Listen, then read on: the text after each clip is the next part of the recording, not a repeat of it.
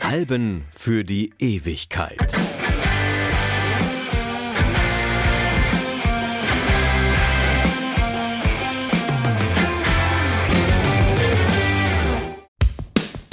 Hallo, Freddy Kappen hier und eins ist wohl klar, das hier ist eins der bekanntesten Intros und Synthi-Riffs der Popgeschichte. Dieser Song, der ist so groß, mit den Geschichten allein um dieses Stück und seinem Video könnte man eine ganze Podcast-Folge machen. Take On Me von Aha ist zumindest in Teilen bereits über 40 Jahre alt. Wir werden aber auch über die anderen Stücke des Albums sprechen oder sie zumindest hören. Heute geht's um Hunting High and Low von Aha.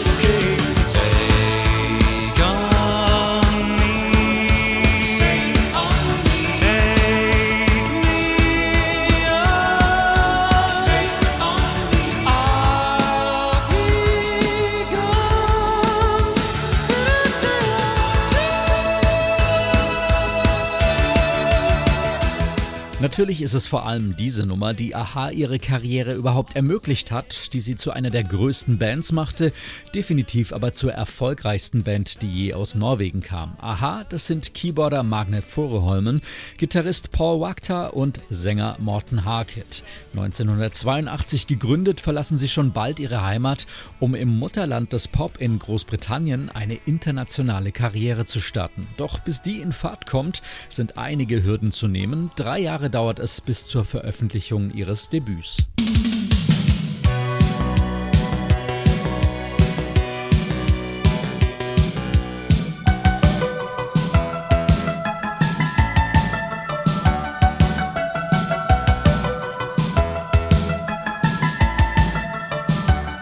Mir war immer klar, dass wir international eine Chance haben, sagt Morten Harkett rückblickend. In einer Soul- und Bluesband sammelt er erste Live-Erfahrungen und das, obwohl er Blues eigentlich gar nicht so mag. Seine beiden Mitstreiter Paul und Magne können ihrerseits sogar schon eine eigene Platte vorweisen.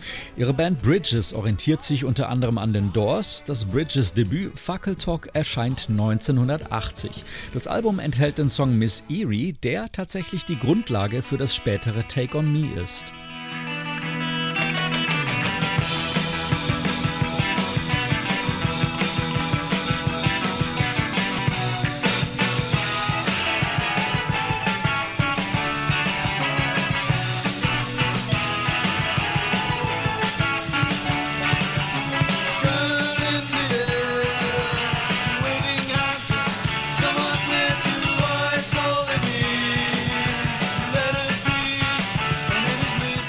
Bridges sind zu viert, doch nicht alle vier glauben an den internationalen Erfolg und so löst sich die Band auf. Magne und Paul buchen One-Way-Tickets nach London.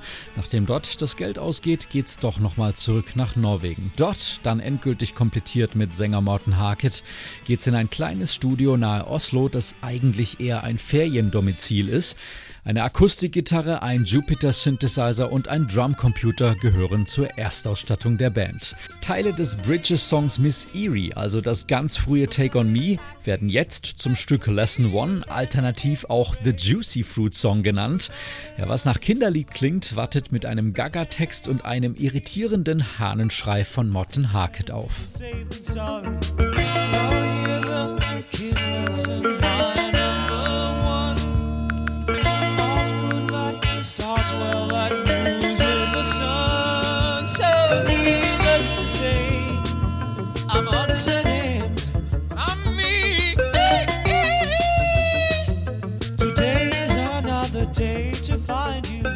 Ja, und das soll jetzt ein Welthit sein? Na, erstmal nicht. Es braucht noch einige Studiozeit, einige Jobs, um zwischendurch wieder an Geld zu kommen und einige glückliche Fügungen, bis es dann soweit ist. Studiobesitzer John Radcliffe ist einer der Förderer der Band in diesen Jahren und wird ihr Produzent. Ein weiterer Song, der in den zahlreichen Studio-Sessions der Jahre 83 und 84 ebenfalls das Welt erblickt, ist Living a Boy's Adventure Tale.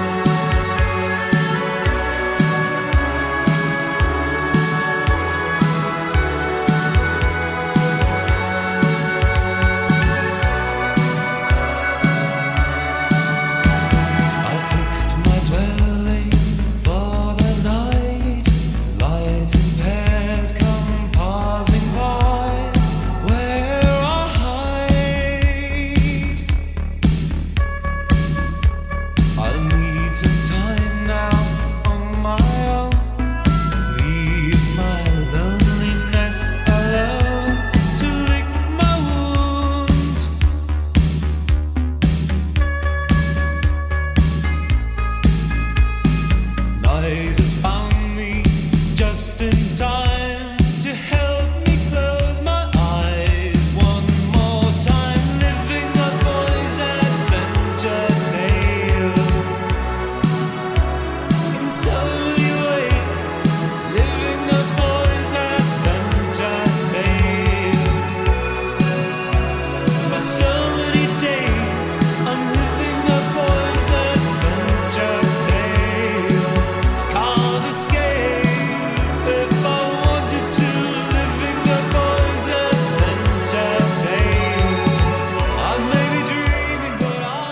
Giving a Boy's Adventure Tale ist später als Debütsingle im Gespräch. Es zeigt das ganze Spektrum von Morten Harkets Stimme.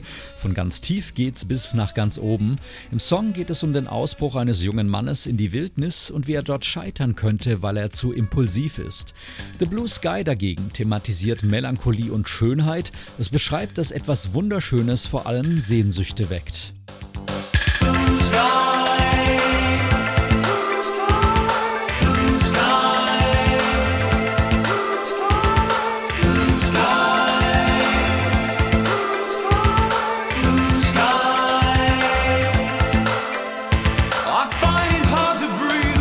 majesty.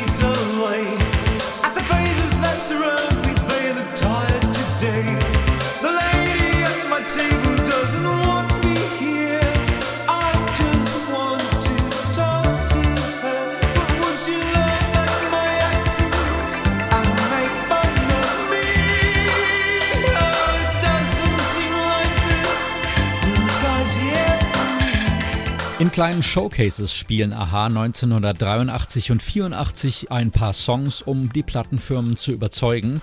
Mit Terry Slater gewinnen sie einen Manager, der schon einige Erfahrung im Business hat. Er schrieb bereits Verträge für Künstler wie Kate Bush, Blondie und die Sex Pistols. Und auch Duran Duran verdanken ihm ihre Unterschrift bei der EMI.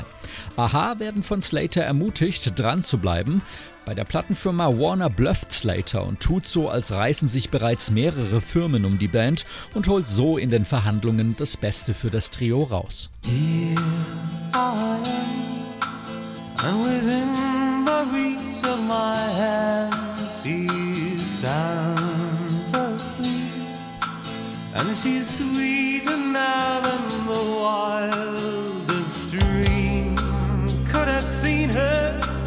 And I slipping away. But I know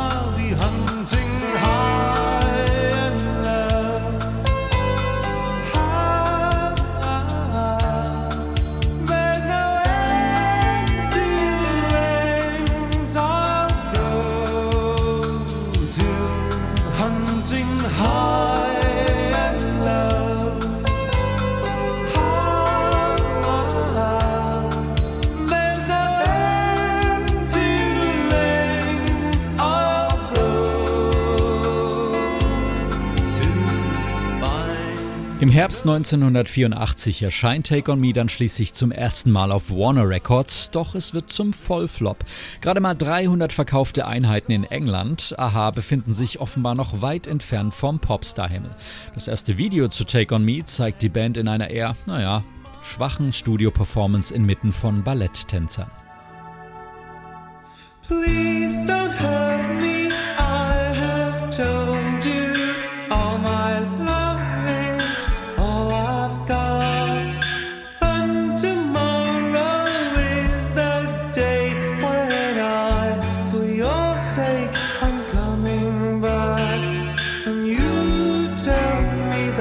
don't love you.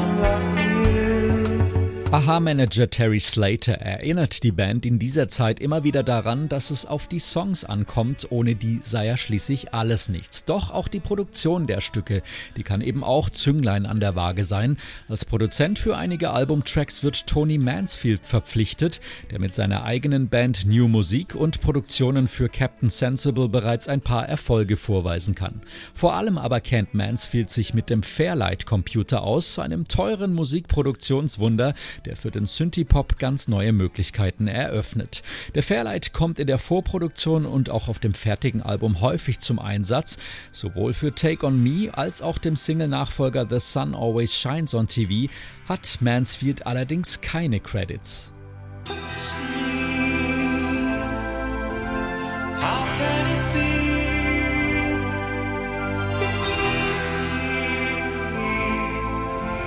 Sun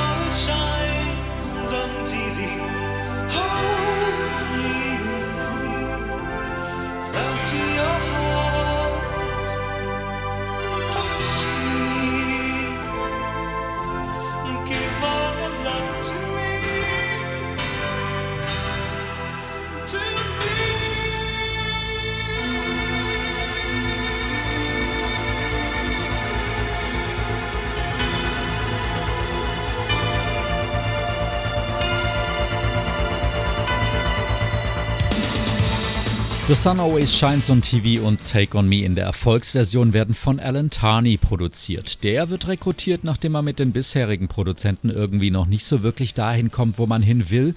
Irgendwie wird es den Norwegern dann doch zu technisch und computerlastig. Alan Tarney hatte Aha bereits 1983 bei einem ihrer kleinen Showcases gesehen, zu dem Zeitpunkt aber noch keine Zeit und auch noch nicht so wirklich Bock auf die Produktion einer Band. Tarney steht allerdings für Mainstream, hat für Cliff Richard Richard und Leo Sayer gearbeitet und aha, die brauchen nach dem Fehlstart mit der ersten Take On Me Version unbedingt einen Hit. Alan Tarney regt an, sich auf ein älteres Demo des Songs zurückzubesinnen, das die Essenz des Stücks viel mehr verkörpere als die erste veröffentlichte Single-Version. Als die frisch aufpolierte Version fertig ist, nimmt sich Keyboarder Max ein Taxi und haut der Plattenfirma das Band mit der Aufnahme auf den Tisch mit den Worten So sollte das klingen. Love is Reason wird die B-Seite. Thank you.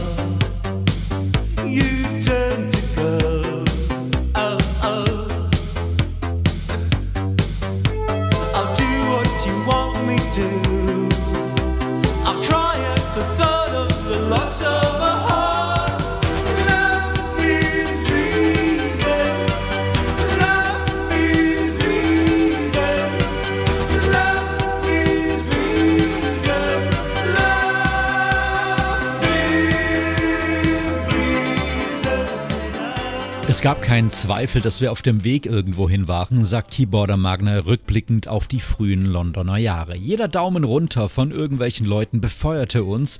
Wir zogen von ganz okayen Unterkünften in immer schlechtere, weil uns das Geld ausging, aber das alles hatte etwas Abenteuerliches und Kameradschaftliches. Doch dann, 1985, mit der vielversprechend neu produzierten Version von Take On Me, macht die Plattenfirma plötzlich richtig Geld locker. Das Videobudget beträgt stolze 100.000 Dollar.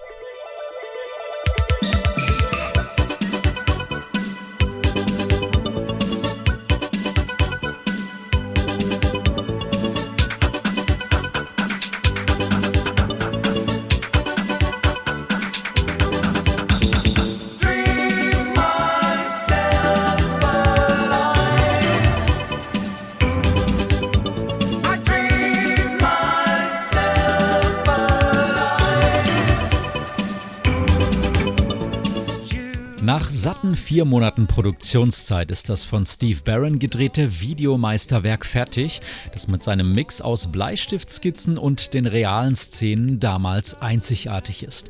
Jetzt stimmt einfach alles. Produktion, Promotion, die Zeit ist reif. Aha, werden zu Weltstars. Der Clip ist heute in zahlreichen 80er Jahre Rückblicken obligatorisch und hat bei YouTube aktuell 1,3 Milliarden Klicks. Und doch wollen Aha schon immer nicht einfach nur Video und Post Boys sein, sondern Musiker.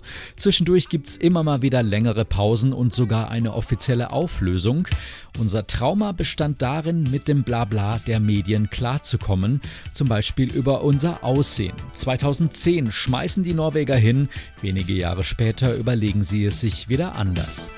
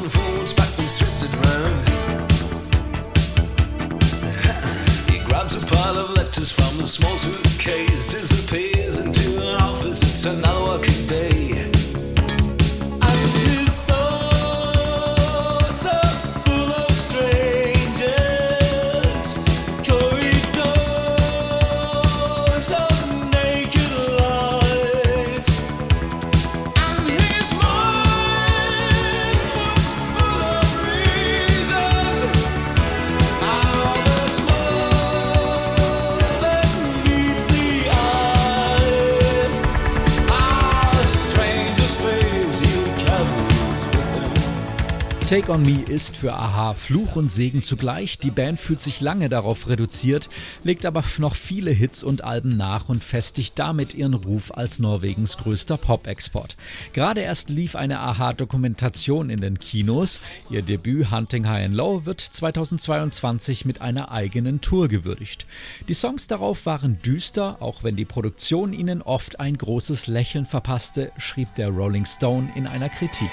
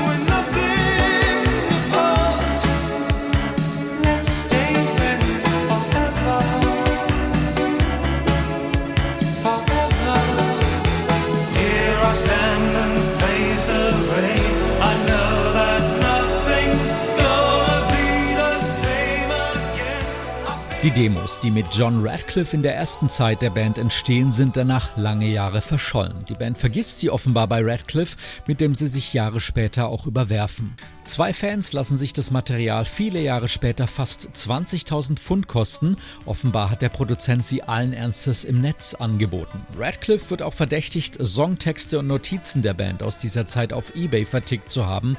Er bestreitet das. Am Ende kann die Band das wieder aufgetauchte Material immerhin für eine Deluxe Edition des Albums nutzen. Here I stand and face the rain.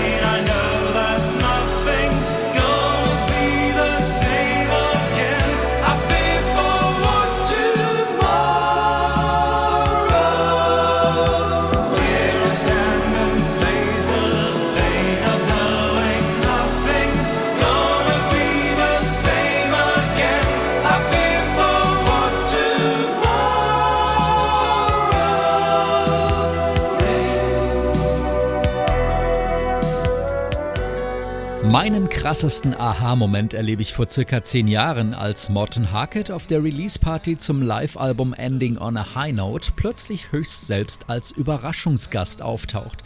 Ich bin damals DJ auf dieser Party in Berlin und erlebe diesen Moment als etwas sehr Surreales, obwohl ich die Band schon einige Male live gesehen habe.